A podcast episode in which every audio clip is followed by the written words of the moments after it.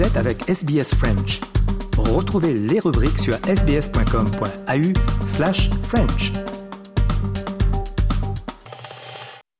Nous rendons hommage aux propriétaires traditionnels de la terre à partir de laquelle SBS French diffuse. Le peuple Wurundjeri de la nation Kulin ainsi que leurs aînés passés et présents. Nous rendons hommage également à toutes les tribus et clans aborigènes ainsi que les insulaires du détroit Torres auxquels nous diffusons. SBS, a world of difference. You're with SBS French on mobile, online and on radio. Vous êtes avec SBS French sur votre smartphone, en ligne et à la radio. Mesdames et messieurs, bonjour, il est 13h, nous sommes le samedi 22 octobre 2022. Euh, Christophe Mallet pour vous accompagner au cours de cette heure en français sur Radio SBS. Au programme, nous parlons de sport, nous aurons bien entendu notre rubrique euh, rétro, direction pas si loin que ça, l'année dernière, ça s'est passé un 22 octobre 2021, vous verrez, c'est très intéressant. Et nous irons également en Europe, nous ferons le point sur les derniers événements politiques en Grande-Bretagne dans Europa Voice. Mais pour l'heure, il est temps de passer au journal.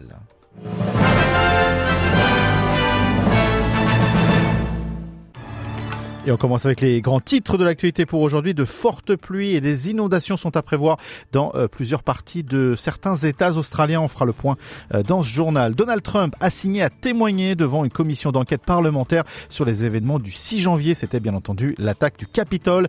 Et en sport, on le verra un petit peu plus tard dans ce journal. Mais l'ancienne numéro 1 mondiale, Simona Alep, eh bien, frappée d'une interdiction de jouer euh, puisqu'elle a testé positive à deux tests de euh, contrôle antidopage.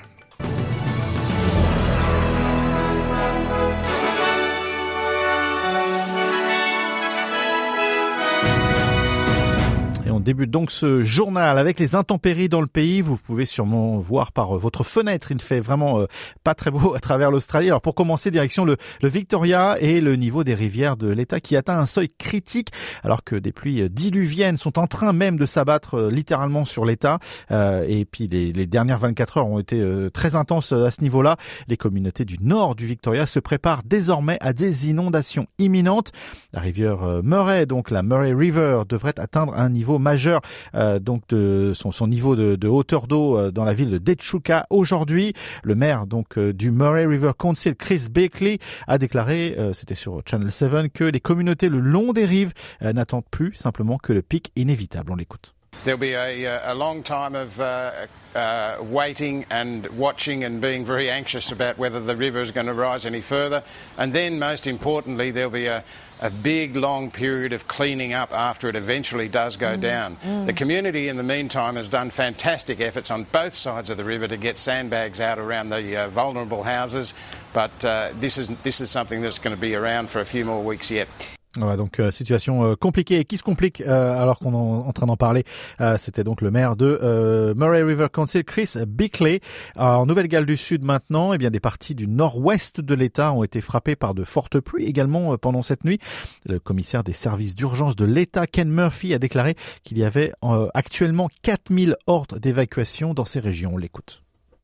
So looking forward, as those weather systems move through, we'll have some more thunderstorms impacting areas now that are already saturated, so we will have some flash flooding. So we are asking people to make some really sensible decisions around travel. Ensure that you're well informed of the weather conditions in your local area. So be prepared to be prepared. Be prepared to be prepared, les mots du commissaire de service d'urgence de Nouvelle-Galles du Sud, donc Ken euh, Murphy. On reste en Australie et on parle euh, eh bien des associations de défense des droits numériques qui demandent tout simplement aux agences immobilières eh bien de collecter moins de données auprès de leurs locataires, craignant eh bien un hack comme il y a eu euh, récemment un hack à grande échelle sur les informations sensibles. De nombreuses sociétés immobilières demandent eh bien, un grand nombre de quantités d'informations personnelles aux locataires afin simplement de sécuriser leurs biens locatifs comme le numéro de passeport, les relevés bancaires, les adresses précédentes ainsi que le numéro de permis de conduire. La violation de données euh, d'Optus qui a touché, je vous rappelle, près de 10 millions d'Australiens exposant des numéros de Medicare par exemple ou le numéro de passeport donc des clients d'Optus. Medibank a également connu une violation de données euh, similaires où les détails des opérations des patients et d'autres informations sensibles ont été euh, dévoilés. Et eh bien après tout ça, le procureur général australien Mark Dreyfus a déclaré que des sanctions seraient infligées aux entreprises qui ne sécurisent pas correctement leurs données. On l'écoute. When Australians hand over their personal information, they have a right to expect it will be protected. As we've seen in recent weeks, our existing privacy laws were left hopelessly outdated by the former coalition government. The Albanese government is getting on with fixing privacy laws. Next week, I will introduce legislation to significantly increase penalties for these serious or repeated data breaches and give the Information Commissioner the power to make companies comply with their obligations to protect our data. 13h05 minutes, vous écoutez euh, les informations sur euh, le journal sur SBS euh, en français. le président ukrainien Volodymyr Zelensky demande à l'Occident d'accentuer la pression sur la Russie notamment sur l'intention donc de la Russie de faire exploser un barrage qui inonderait une grande partie sud du pays, donc de l'Ukraine. Volodymyr Zelensky a déclaré que les forces russes eh bien, avaient placé des explosifs à l'intérieur de l'immense barrage de Nova Kakova qui retient un énorme réservoir d'eau et prévoyait tout simplement de le faire sauter. On l'écoute. I informed the Europeans today during the meeting of the European Council about the next terrorist attack which Russia is preparing for at the Kakovka hydroelectric power plant.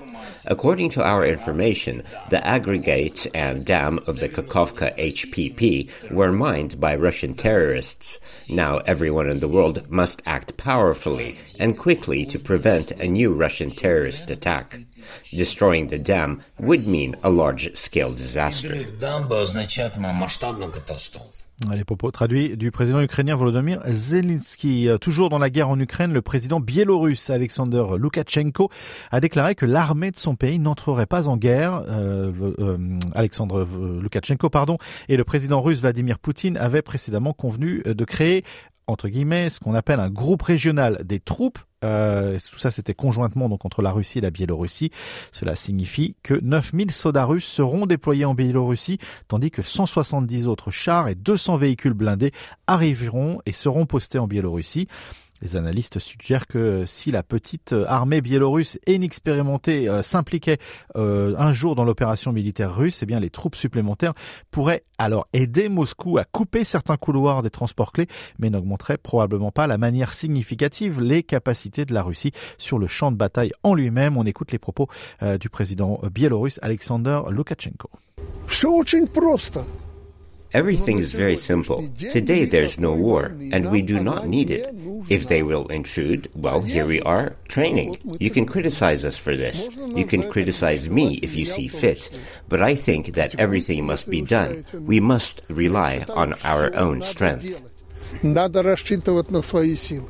Les propos euh, traduits de Alexander Loukachenko. Les membres du Conseil de sécurité des Nations Unies ont condamné euh, la Russie pour son utilisation de drones de fabrication iranienne dans des frappes contre les civils et les infrastructures civiles en Ukraine. Euh, les Nations Unies ont accusé la Russie d'avoir violé une interdiction du Conseil donc de sécurité de l'ONU sur le transfert de drones capables de voler à plus de 300 km de leur point de décollage. L'Ukraine a invité donc des experts de l'ONU à inspecter les drones d'origine iranienne utilisés par la Russie contre des cibles civiles. La Russie et l'Iran ont nié toute implication, mais l'ambassadeur adjoint des États-Unis aux Nations Unies, Jeffrey De Laurentiis, affirme qu'il existe des preuves. On l'écoute. In addition to the easily identifiable remnants of these UAVs recovered in Ukraine, there is significant publicly available documentation, including photographs and video of these UAVs being used against Ukraine. The UN must investigate any violations of UN Security Council resolutions, and we must not allow Russia or others to impede or threaten the UN from carrying out its mandated responsibilities. L'ambassadeur américain donc aux Nations Unies. On reste aux États-Unis. Euh, le comité parlementaire chargé d'enquêter sur l'attaque du 6 janvier contre le Capitole eh bien, a livré vendredi une assignation à comparaître à Donald Trump, donc l'ancien président, qui selon les législateurs donc a entre guillemets personnellement orchestré, euh, et donc là je cite, un effort de plusieurs par des plusieurs partis pour annuler les résultats de l'élection de 2020, tout simplement. Le panel de neuf membres a adressé une lettre aux avocats de Donald Trump exigeant son témoignage sous serment avant le 14 novembre. On ne sait pas encore comment Donald Trump et son équipe hein, juridique répondront face à cette assignation. Il pourrait se conformer, négocier avec le comité, annoncer qu'il défiera cette décision ou alors tout simplement l'ignorer.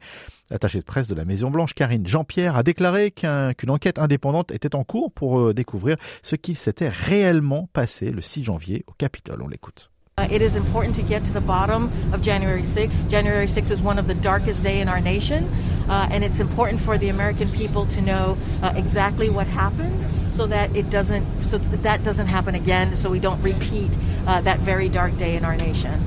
La porte-parole donc de la Maison Blanche, Karine Jean-Pierre, 13h10 minutes, direction la Grande-Bretagne maintenant. On le croyait eh bien retiré de la vie politique, et eh bien peut-être euh, que non. Trois ministres ont soutenu euh, et soutiennent actuellement Boris Johnson pour qu'il revienne en tant que Premier ministre donc euh, de la Grande-Bretagne après la démission de Liz Truss cette semaine. L'ancienne ministre de la Défense, Penny Mordaunt, a quant à elle eh bien déclaré sa candidature officiellement hier, mais Boris Johnson et Rishi Sunak, autrefois donc ministre des Finances, sont également des prétendants potentiels euh, pour le vote de la semaine prochaine. Les candidats doivent obtenir 100 signatures du Parlement euh, du côté des conservateurs d'ici à lundi. Euh, William Kejani est un analyste des paris politiques. Il a mis à jour eh bien, les cotes sur un tableau d'ailleurs devant Westminster, tel devant un champ de course. D'après lui, Boris Johnson est le mieux placé. So I would either the two likeliest winners is Rishi Sunak or Boris Johnson. I think the favourite now has to be Boris Johnson because the membership will have the final say. They are voting online from Monday, and Boris Johnson is the most popular contender with the membership. Just last week, YouGov asked Tory members who would you want to replace this trust should she go. The answer Boris Johnson. Donc euh, William euh, Kedjani, un analyste des paris euh, politiques, a noté que bien si vous restez à l'écoute de ce programme dans notre Europa Voice, donc pour ce mois-ci, en tout cas pour cette semaine avec Nathanaël Bloch, nous revenons justement sur cette crise politique en Grande-Bretagne avec une très belle analyse donc de Nathanaël. on part direction le Canada maintenant. Une loi interdisant la vente et l'achat et le transfert d'armes de poing a été bien adoptée hier. Le pays a donc des lois sur les armes à feu plus strictes hein, que les États-Unis, mais les Canadiens peuvent toujours posséder euh, des armes à feu avec un permis. Euh, le taux d'homicide par arme à feu du pays est une fraction du taux euh, américain. C'est selon les données de, 2020, mais il est toujours plus élevé que celui d'autres pays riches. Et surtout, il augmente, les armes à poing étant la principale arme utilisée dans la majorité des crimes violents. Le gouvernement libéral va, demander et a présenté un projet de loi qui s'appelle la loi C21 pour lutter contre la violence armée et son bureau affirme que cette mesure aidera tout simplement à assurer la sécurité des Canadiens On écoute le Premier ministre Justin Trudeau qui en a fait l'annonce. In May, our government introduced measures to implement a national freeze on handgun ownership. Today, our national freeze on handguns is coming into force. From today forward, it is no longer legal to buy, sell, or transfer a handgun in Canada. Le Premier ministre canadien Justin Trudeau. 13h13 minutes, on va faire un point sur la météo pour aujourd'hui. À Perth, il fera 24 degrés, Adélaïde 21, Melbourne 19, Hobart 19, euh, Canberra 21, Sydney vous aurez 25 degrés, 23 pour Brisbane, 33 euh, pour Cairns. Et euh, bien les petits chanceux qui sont ou qui iront à Darwin, eh bien auront une température de 35 degrés. Un rappel des grands titres de l'actualité. Pour aujourd'hui, on l'a vu dans ce journal de fortes pluies et des inondations qui affectent plusieurs euh, parties du pays, notamment le Victoria et la Nouvelle-Galles du Sud. Également, Donald Trump a signé à témoigner euh, devant la commission d'enquête parlementaire sur les événements du 6 janvier au Capitole. Et on va le voir dans quelques instants dans le journal des sports avec l'ancienne numéro 1 mondiale Simona Alep qui est frappée d'une interdiction de dopage. Ça fait partie du journal des sports. Mais pour l'instant, courte pause et on se retrouve tout de suite après ça. Vous aimez le programme en français? Continuons la conversation sur notre page Facebook. Rejoignez notre page Facebook et partagez vos pensées. facebook.com slash sbsfrench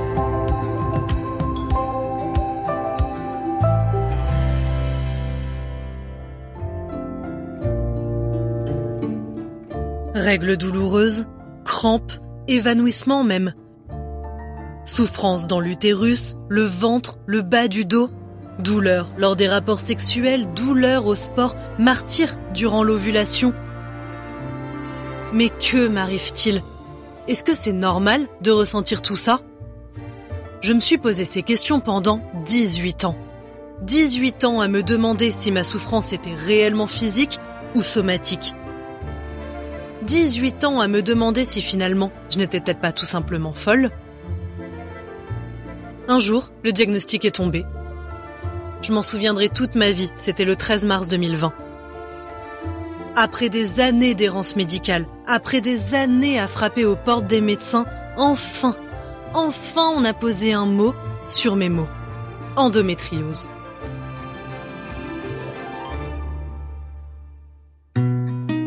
L'endométriose, c'est une maladie inflammatoire où des tissus semblables à ceux de l'endomètre et répondant aux mêmes influences hormonales se forment en dehors de l'utérus, provoquant parfois, souvent même, des douleurs invalidantes.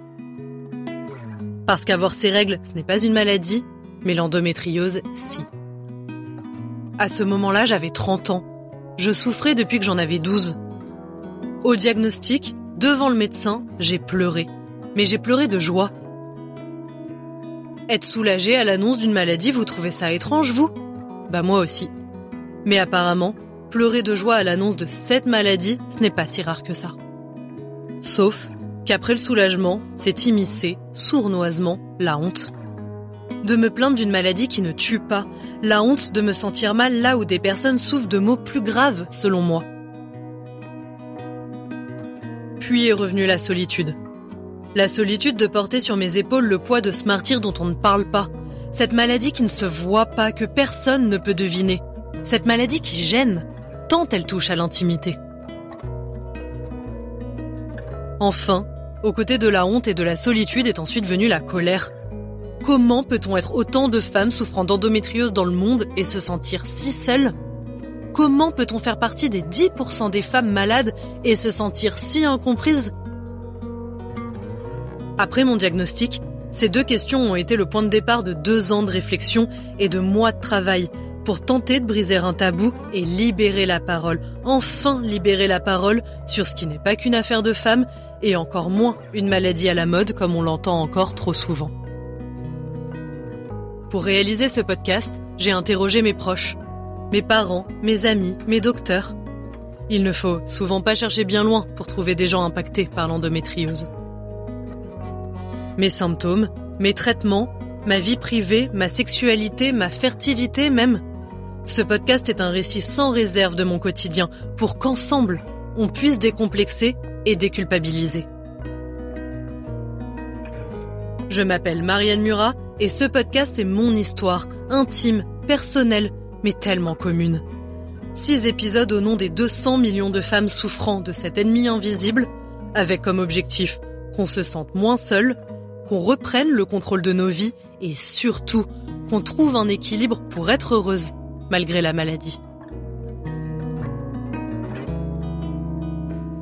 Voilà, donc euh, la bande-annonce de ce podcast que nous avons l'honneur euh, de, vous présenter, Happy Endo, euh, podcast fait donc par Marianne Murat, notre collègue Happy Endo. Vous pouvez retrouver ça sur eh bien toutes les applications ou vos applications préférées de podcast. Je vous incite vraiment à y aller parce que c'est un peu l'histoire de tous. Hein. C'est pas simplement une histoire de femme comme Marianne vient de le dire. Donc cherchez simplement Happy Endo, donc H A 2 P Y et Endo E dans votre application de podcast préférée. 13h19 minutes. Et si on parlait de sport? Votre communauté, vos conversations. SBS French. Journal des sports et on débute avec eh bien du football et la victoire du Paris Saint-Germain face à Ajaccio hier en Corse. Euh, le score 3 à 0 dont deux buts de Kylian Mbappé. Les autres matchs de cette journée de championnat se dérouleront euh, ce soir et demain. Euh, Montpellier recevra Lyon, Marseille recevra Lens, Angers recevra Rennes, Toulouse recevra Strasbourg, Clermont-Ferrand recevra Brest, Auxerre se déplacera à Reims, Lorient ira à Troyes, Nantes ira à Nice et Monaco ira à Lille au classement. Le Paris Saint-Germain est bien entendu toujours en tête devant Lorient, Lens, Marseille et Rennes en bas de classement. Ajaccio, euh, Angers et Brest ferment la marche donc de ce championnat de Ligue 1 en France. On reste sur le football avec eh bien la retraite d'un grand, voire même d'un très grand du football français, Franck Ribéry. Il l'a annoncé lui-même. Chers amis, chers fans, je tenais à faire cette petite vidéo pour vous annoncer que le moment est venu pour moi d'arrêter le football. Alors je vous dis à très bientôt pour le début d'un nouveau beau chapitre. Je vous aime. Merci encore. À bientôt. Voilà, donc Franck Ribéry qui annonce sa retraite avec euh, tout. Hein, on entend la, la, la, la, vidéo, la communication contrôlée et également euh, la musique derrière donc euh, cette vidéo. pour en savoir plus sur eh bien cette retraite de Franck Ribéry après plus de 20 ans sur les terrains, on écoute Franck Ganvion sur RFI. C'est un joueur dont on peut retenir deux choses importantes. D'abord ses qualités de footballeur extraordinaires, une capacité d'accélération, d'enchaînement, de dribble, une, de vitesse et de capacité d'enchaîner les efforts. bien avant Mbappé donc. Oui, et capacité d'enchaîner les efforts jusqu'à la 90e minute, avec cette rage de vaincre qu'il caractérisait, notamment parce qu'il venait d'un milieu extrêmement euh, pauvre, un moment des milieu défavorisé, qu'il avait cette volonté vraiment de réussir.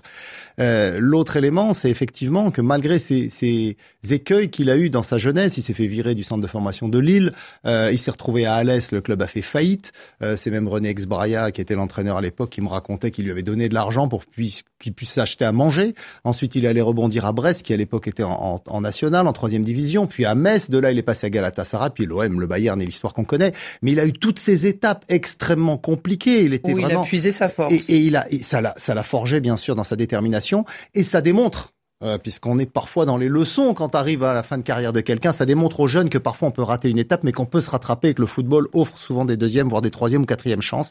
Et Franck Ribéry a su les saisir parce qu'il avait le talent et la détermination pour y aller. Euh, voilà donc pour la retraite de Franck Ribéry, l'international français, qui donc tire sa révérence euh, du football international. On reste d'ailleurs sur le football international et du côté féminin, rien ne va plus, ou presque, pour le football féminin en France. Plusieurs défaites euh, consécutives à un très haut niveau. Euh, écoutons cette discussion autour du Café des Sports de RFI. Deux matchs et deux défaites pour les équipes de football féminin qui brillent pourtant, les équipes françaises, hein, qui brillent souvent en Ligue des Championnes. Les deux équipes, le l'Olympique lyonnais, le club aux huit euh, Coupe d'Europe euh, dans cette euh, dans cette compétition. Et le PSG sont tombés cette semaine euh, et pas plus tard qu'hier soir pour ce qui est du PSG face pour ce qui est des Lyonnaises à Arsenal.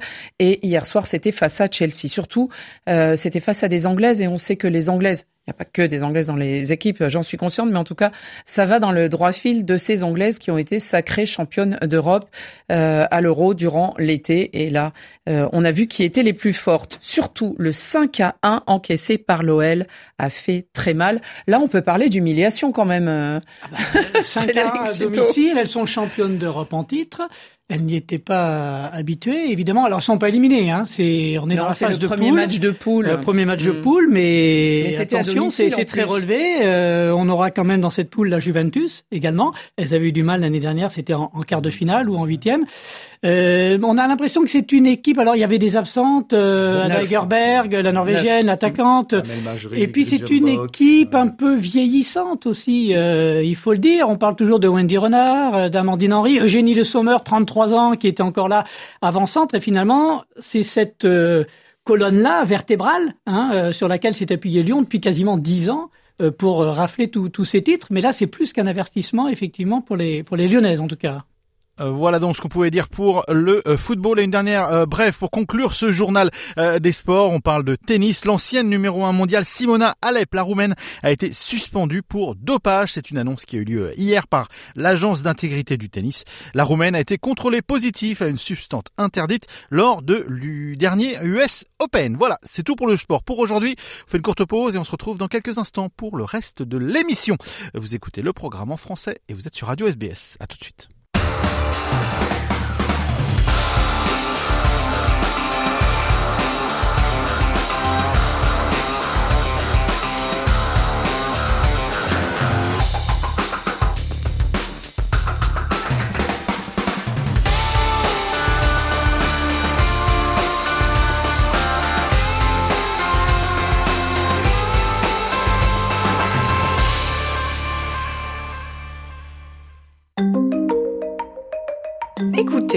Et donnez-nous votre opinion. Téléchargez l'émission avec l'application SBS Radio. Écoutez en direct ou à la demande. Répondez à nos sondages et laissez-nous un message. Le téléchargement est gratuit dans l'App Store ou sur Google Play.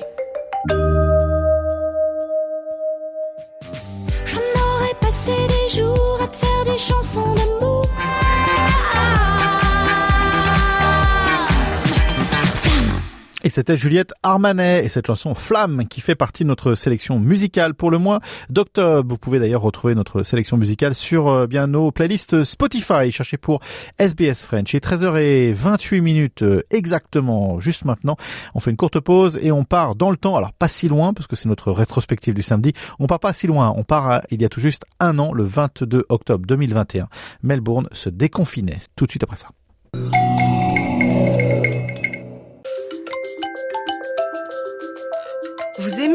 En français? Continuons la conversation sur notre page Facebook.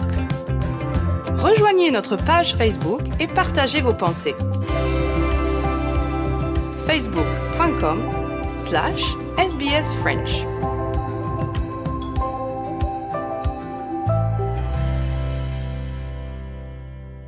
Allez, c'est l'heure de passer à notre rubrique rétro du samedi. Nous sommes un 22 octobre, direction, eh bien, pas très loin, direction l'année 2021, euh, Melbourne qui se déconfinait. Et après euh, six périodes de confinement et un total de 262 jours passés euh, chez eux, eh bien, les habitants de Melbourne pouvaient enfin réinvestir les rues de leur ville, les restaurants, les cafés ou encore, eh bien, tout simplement revoir leur famille. Retour sur une libération après de nombreux mois de confinement en raison donc des mesures prises pour lutter contre la pandémie du Covid-19, bien entendu avec Léo Roussel et les archives de France 24, TV5 Monde et SBS.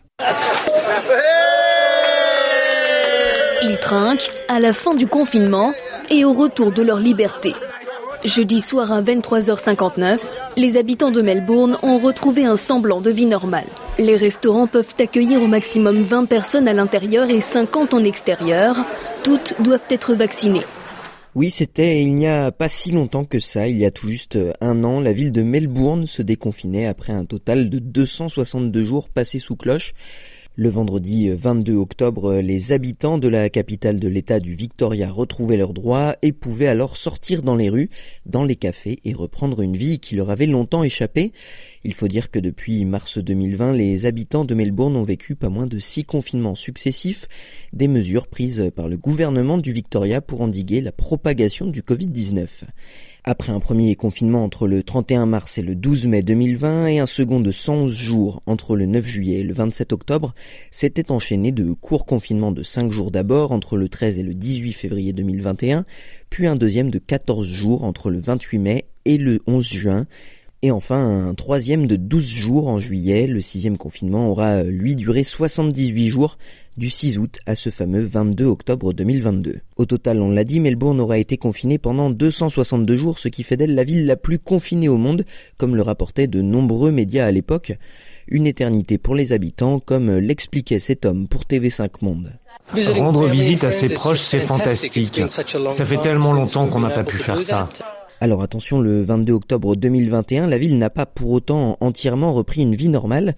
À l'époque, seuls les coiffeurs, les bars et les restaurants ont pu de nouveau accueillir leurs clients, mais les magasins restaient encore fermés jusqu'à ce que l'objectif de vaccination soit atteint, soit 80% de la population de Melbourne vaccinée. Les restrictions restaient aussi euh, importantes pour le monde du spectacle et des jauges étaient appliquées dans les restaurants, bars et cafés. Des mesures qui ont finalement été assouplies dans les semaines suivantes avec l'évolution du taux de vaccination, et ce malgré des contaminations toujours en hausse à cette période, comme l'expliquait le professeur Brett Sutton, le chef des services de santé publique de l'État du Victoria, dans un reportage de SBS le jour du déconfinement. There will be more COVID in the community really than at any other point in time.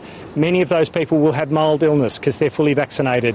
So we have to bear in mind those other really important protections. Checking in, uh, Wearing a mask will be really important. Manque de main-d'œuvre et de personnel dans les restaurants et les cafés, monde de la culture en difficulté et une image de ville la plus agréable au monde détériorée. Les neuf mois au total de confinement de Melbourne n'ont pas laissé la ville totalement indemne. La capitale du Victoria a en effet perdu en 2021 son titre de ville la plus agréable au monde qu'elle n'a toujours pas récupéré depuis. En cause à l'époque une attractivité en baisse et d'importantes manifestations contre les mesures sanitaires dans la ville. Bon, depuis euh, Melbourne et l'Australie en général, on dit au revoir comme beaucoup de pays à la stratégie zéro Covid et euh, ont appris à vivre avec le virus, mais la gestion de la pandémie en Australie fait toujours parler. Ces derniers jours, un nouveau rapport indépendant mené par plusieurs universitaires australiens a révélé que de nombreuses mesures comme la longue fermeture des frontières et les confinements à répétition auraient pu être évitées et qu'elles révélaient finalement des des échecs en matière de quarantaine et de contact tracing. Vous écoutez le français sur Radio SPS.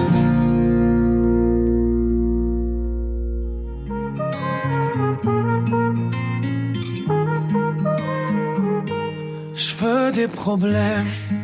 Je veux que tes galères deviennent les miennes. Mais la raison n'atteigne cet aveu, cette envie de rêver tous Jusqu'à ce qu'un jour nos deux yeux s'éteignent. Euh, Les paroles très puissantes d'Amir dans cette chanson euh, longtemps qui fait partie de notre sélection musicale. Encore une fois, pour le mois d'octobre, 13h37 minutes, on fait une courte pause et comme promis, direction la Grande-Bretagne. On va parler eh bien de tout ce qui s'est passé euh, d'un point de vue politique, les événements politiques des derniers jours et ce que cela veut dire pour l'Europe dans notre première partie de l'épisode 106 d'Europa Voice avec Nathanael Bloch. C'est tout de suite après ça.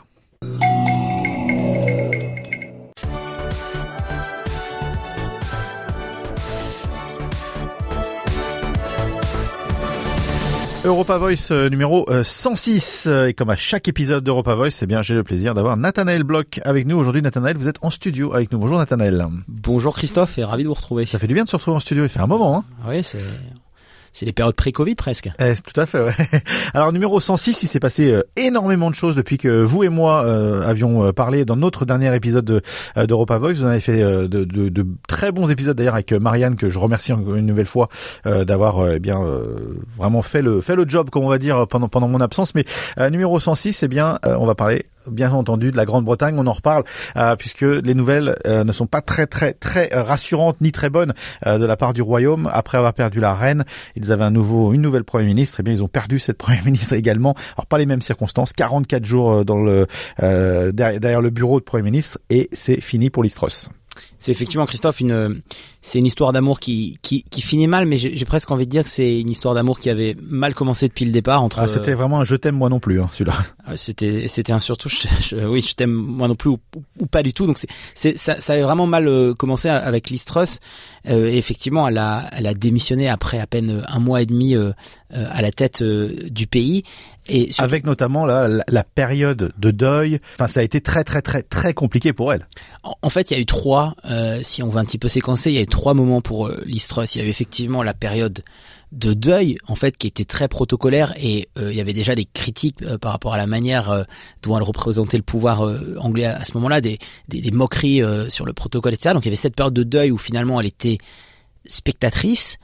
Il y avait ensuite la période des, des annonces, on va peut-être y revenir, mais des annonces fiscales, économiques euh, qui ont vraiment euh, surpris un grand nombre d'économistes, un grand nombre même de politiciens au sein de son parti, euh, parce que c'est des annonces qui étaient euh, irréalisables. Alors surpris, vous êtes gentil, hein, parce que c'est c'est un mot gentil. Encore une fois, surpris, ça a choqué. Même je serais tenté de oui, dire. ça a choqué parce que c'est elles, elles, elles sont elles étaient presque de facto irréalisables et elles étaient d'autant plus réalisables dans le contexte économique actuel, dans le contexte post-Brexit et dans le contexte de d'inflation et de crise euh, généralisée en Europe du fait du conflit euh, euh, russo-ukrainien.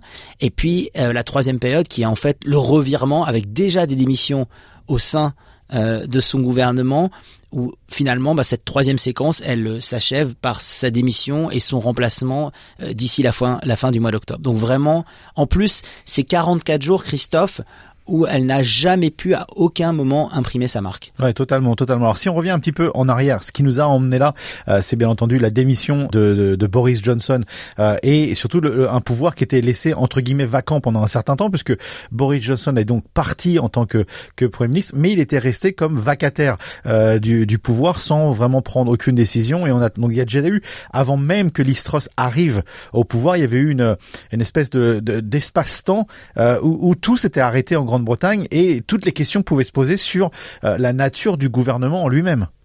Oui, effectivement, Christophe, on, euh, savait que, que, Boris Johnson devait effectivement euh, partir, encore une fois, pour parce que les promesses du Brexit à ce moment-là n'ont pas été respectées du, du, du, côté britannique. On avait une vacance du pouvoir. Et d'ailleurs, ce qui était intéressant, rappelons-le pour nos auditeurs d'SBS French, Christophe, c'est qu'on avait au moment de cette élection euh, du nouveau Premier ministre un tas de profils qui étaient très différents euh, les uns des autres. Des supporters euh, Brexit, d'autres qui l'ont moins supporté, ceux qu'on accusait d'avoir trahi Boris Johnson et qui pouvaient donc pas prendre la la tête euh, du pays et des, et des, conservateurs. Donc en fait, on était en plein dans une incertitude. Ah, comment on dit panier de crabe en anglais C'était c'était même plus qu'un panier de crabe, c'était c'était presque un panier d'animaux qui n'avaient rien au commun les uns des autres même si encore une fois on était au sein du parti conservateur et on, savait que c'était euh, des membres du parti conservateur qui allaient prendre euh, euh, la tête de du gouvernement, avec un autre élément aussi, Christophe, s'il faut le rappeler, hein, et, c'est important aussi là dans la succession de l'Istros, c'est que in fine, il va appartenir aux adhérents du Parti conservateur de choisir leur premier ministre. Et un petit peu en fait, comme on l'a des fois euh, dans d'autres démocraties, c'est-à-dire que euh, la volonté des conservateurs et des membres et des adhérents des conservateurs sont peut-être complètement différentes de la volonté de l'électeur britannique. Donc c'est un suffrage qui n'est pas vraiment universel, c'est un suffrage on peut pas l'appeler censitaire, mais en tout cas, c'est un suffrage qui est réservé aux membres du Parti conservateur. Et on risque encore une fois de se retrouver avec un Premier ministre qui aura un, travail très compliqué à faire parce que euh, les 4 cinquièmes du pays, même plus, ne l'auront pas choisi. L'effet du Brexit dans tout ça, est-ce qu'on sait quelle est l'opinion publique aujourd'hui en Grande-Bretagne? Est-ce qu'on souhaite plus ou moins retour au sein de l'Union européenne? Est-ce que c'est quelque chose qui grandit? Est-ce que c'est même possible d'y euh, penser, d'y réfléchir? Euh, On en est où exactement euh, en, Grande-Bretagne? Parce que si c'est compliqué pour les Britanniques de, comprendre ce qui se passe chez eux, c'est ultra compliqué pour nous même de, comprendre ce qui se passe vue de l'extérieur. Ce qu'on sait, Christophe, c'est que le, vote en, en 2016 et, et, qui a conduit après à la sortie de l'Union euh, européenne, il était parti sur une espèce d'idée de mondialisation qui était un petit peu idéalisée autour d'un concept qui était celui du Global Britain. Euh, et euh, rappelez-vous-en, euh, on parlait à l'époque de Singapour sur Tamise. Ouais, tout à fait. Ouais. L'idée était d'avoir cette espèce de d'îlot d'optimisation monétaire, fiscale, ce, cet Eldorado économique à Londres, comme il existe Singapour en Asie du Sud-Est. Et ce qui est très rigolo, c'est que là, on parle de plus en plus, même si on en est encore loin, de Caracas sur Tamise. c'est des mots qui ont été vus dans la, dans la, dans la, dans la presse britannique. Et donc on est complètement en décalage par rapport à cette promesse euh, qui a été faite depuis 2016, depuis 2016 et, euh, et les années suivantes avec le, le Brexit. L'idée que Londres allait devenir la place, le marché financier euh, mondial, que des capitaux russes, que des capitaux chinois afflueraient comme jamais, qui auraient des accords de libre-échange avec des États-Unis qui, ont lieu hein, et que et que ça ça bah ça, ça ferait le ça ferait le nécessaire, ça, ça permettrait euh, la prospérité de cette euh, de ce pays euh, nouvellement hors Union européenne. Évidemment, ça n'est pas arrivé. Alors, on peut reprocher beaucoup de choses à Boris Johnson. Ce qu'on peut effectivement ne pas lui reprocher, c'est le conflit russo-ukrainien, qui effectivement, avec le gel des, des avoirs russes, etc., rend la chose un peu plus compliquée. Mais il y avait quand même déjà à l'époque beaucoup de si euh, qu'on voit maintenant n'ont pu être vérifiés et qui font qu'on est encore très loin euh, de cet îlot de prospérité économique au sein de l'entité géographique Europe. Mais on fait quoi? On va où? Il se passe quoi dans les prochains mois? Parce que c'est la question à plusieurs milliards de, livres sterling, ça. Euh, comment comment le Royaume-Uni peut, se sortir de cette, serais tenté de dire, cette spirale infernale vers le bas? Bah alors déjà, on va réfléchir à qui on va nommer euh, prochain premier ministre. Euh, qui veut la patate chaude Parce que là, là c'est une patate bouillante. Elle n'est pas que chaude la patate. Hein. Euh, il y a plusieurs noms euh, qui circulent. Christophe, alors on, on va commencer peut-être par le plus surprenant et le plus évident, c'est qu'en fait le nom de Boris Johnson revient. revient. Et alors ce serait le gagnant ultime parce que ce serait lui qui c'est lui qui a précipité cette sortie de de l'Union européenne. Euh, qui a démissionné en fait finalement à cause de scandales. Hein. Rappelons-le, hein, Boris Johnson n'a pas démissionné à cause du Brexit, il a démissionné à cause euh, bah, de, de barbecue, de fêtes fêtes pendant le pendant le Covid, de, non-respect de protocole, de fêtes, etc. Et donc en fait, il pourrait être vu comme finalement le recours pour parachever la sortie du Royaume-Uni de l'Union européenne, avec une incertitude sur la fin. Mais ça pourrait être quand même si on réfléchit, si on, fait un pas de côté, comme la, une des solutions. Donnons à celui qui a initié le processus les moyens de le terminer et de montrer si la promesse peut être respectée. Ça, c'est une première option. La deuxième euh, option, et on en avait parlé, on avait parlé de son profil, c'est Rishi Sunak. Euh, il était aussi dans la dans la phase finale du processus de, de désignation. Ah, il, était candidat. Hein, il était euh, candidat. C'était d'ailleurs le candidat préféré à l'époque des députés conservateurs. Ce qui est rassuré avec ce profil-là, c'est qu'on sait que lui, de par son passé de, de banquier, etc., il adopterait l'orthodoxie budgétaire de laquelle Listros s'est complètement éloigné, c'est-à-dire euh, les baisses d'impôts euh, massifs euh, pendant une période d'inflation, cette espèce de, de mélange entre un, un, libéralisme et en même temps un conservatisme qui, qui prend pas du tout et qui n'a aucune rationalité même économique. On mhm. sait que ce profil-là correspondrait. Donc on a Boris Johnson, on a Rishi Sunak. On a aussi Jeremy Hunt, qui lui est le nouveau ministre des Finances depuis euh, depuis mi-octobre, hein, parce que dans 44 jours, elle a déjà eu le temps d'avoir des démissions au sein de son, son gouvernement. Euh, avec lui, en fait, ce serait presque une euh, un changement dans la continuité, parce qu'on a l'impression de toute façon que depuis la fin de règne de Listrus, c'est Jeremy Hunt qui a un petit peu les rênes. Euh, Alors il a dit qu'il n'était pas intéressé, ce qui veut dire qu'il est intéressé. Voilà, on est bien d'accord. Exactement. Politiquement, il, hein. a, il, a, politiquement dit qu'en fait il était euh, intéressé. Euh, c'est un ancien aussi ministre des Affaires étrangères. Et donc c'est important parce que pour l'instant les Européens jouent le jeu. On l'a bien vu avec les déclarations euh, euh, d'Emmanuel Macron, euh, qui lui a affirmé que ça restait une nation amie, qu'il est toujours triste de voir un partenaire important partir. Mais jusqu'où les partenaires européens auront cette patience pour attendre que les les Anglais se remettent sur les rails? Donc Jeremy Hunt, ça pourrait être un, profil. et puis on a un autre profil encore qui est Penny Mordaunt, qui elle contrairement à Rishi Sunak qui était lui le, la coqueluche des députés conservateurs, elle c'était la coqueluche des électeurs euh, conservateurs. Et encore une fois, comme on le sait, à la fin, ce sont les électeurs, euh, les membres du parti conservateur qui vont décider. Donc en fait, le jeu est très ouvert. Euh, c'est des options complètement différentes. et c'est très dur en fait maintenant de savoir parce que encore une fois, on est dans un suffrage qui est très bizarre entre mhm. avoir sans voix de la part des autres députés conservateurs c'est ce qu'il faut hein, pour être euh, en finale.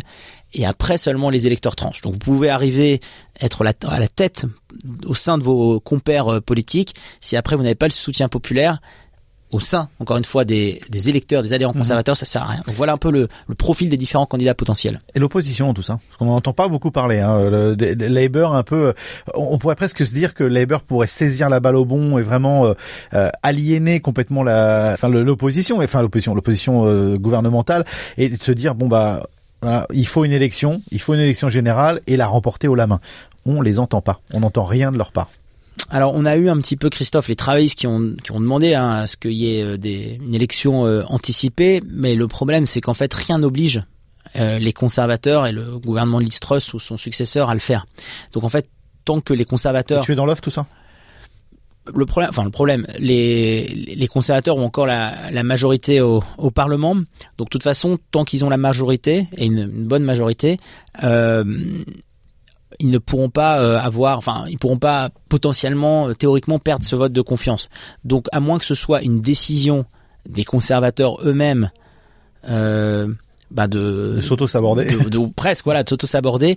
Il y a peu de raisons, et, et, c'est toujours ça qui est terrible, c'est qu'on a l'impression, et, et c'était déjà le cas presque, si je fais un petit parallèle avec les les socialistes en France, c'est qu'en fait le, le parti au pouvoir a beau sembler être mauvais, ne, ne, pas se, se, dépatouiller. Si l'opposition n'est pas capable d'avoir construit une offre politique alternative, elle pèsera très peu euh, dans le jeu. Et c'est ce qui semble aussi se dessiner au Royaume-Uni, où en fait, très probablement, on verra un gouvernement encore conservateur euh, pour la fin de l'année et l'année prochaine. Oh, tout le monde n'a pas un Jacques Chirac à sa tête. Hein. C'est pas comme ça que ça se passe. non, tout le monde est et, et, et c'est aussi euh, c'est intéressant aussi ce que ce que vous dites parce qu'au-delà de la au-delà de, la, de la boutade sur le le, le, président français, c'est qu'en fait euh, de plus en plus d'ailleurs de, de, de journalistes, de d'analystes politiques pointent le fait que malheureusement le l'Angleterre, le Royaume-Uni rejoint le club très fermé euh, des euh, démocraties parlementaires instables euh, à l'image d'Israël, où il y a des élections anticipées euh, tous les quatre matins, à l'image de l'Italie, euh, alors qu'on pensait que voilà, Belgique, hein. et la Belgique, mm. on pensait que ben on était un petit peu préservé de ça, et malheureusement, est-ce qu'on assiste et peut-être que ça peut ouvrir le, le, le, débat pour pour les amateurs de, de politique française, est-ce qu'on assiste à la quatrième républicanisation de la politique anglaise, comme on l'a connu en France sous la quatrième République, à une instabilité parlementaire qui faisait qu'aucune décision euh, ne pouvait être prise et qu'on a glissé vers un régime semi-présidentiel plus stable, avec non pas un monarque, mais un, mais un président avec un peu plus de pouvoir qui garantit euh, la stabilité du pouvoir.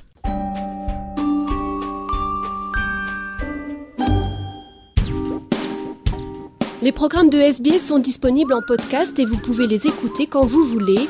Pour s'inscrire ou télécharger, www.sbs.com.au/french. Votre communauté, vos conversations. SBS French.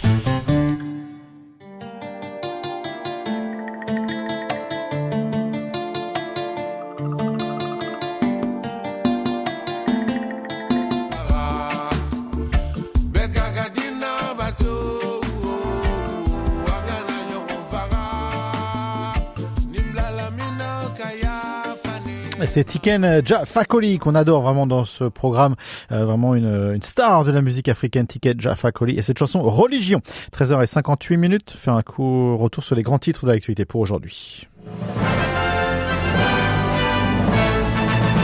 Et dans l'actualité donc de ce 22 octobre, de fortes pluies et des inondations qui affectent eh bien plusieurs États, notamment la Nouvelle-Galles du Sud et le nord du Victoria. Donald Trump qui est assigné à témoigner devant une commission d'enquête parlementaire sur les événements du 6 janvier au Capitole.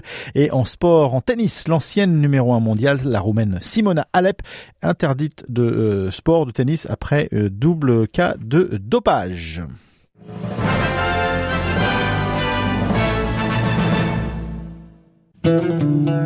Voilà, on arrive à la fin de notre programme en français sur SBS. Je vous rappelle notre site internet sbs.com.u slash French, notre Facebook, facebook.com slash SBS French et notre Twitter at SBS French.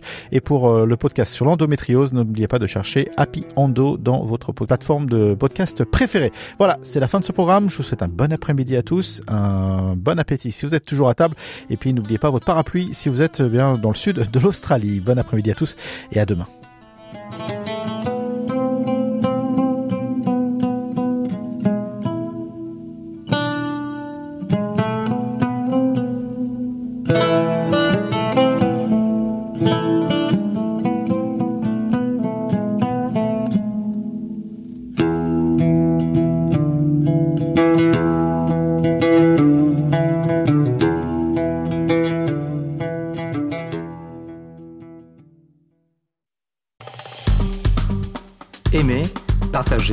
Commentez. Suivez-nous sur facebook.com slash sbsfrench.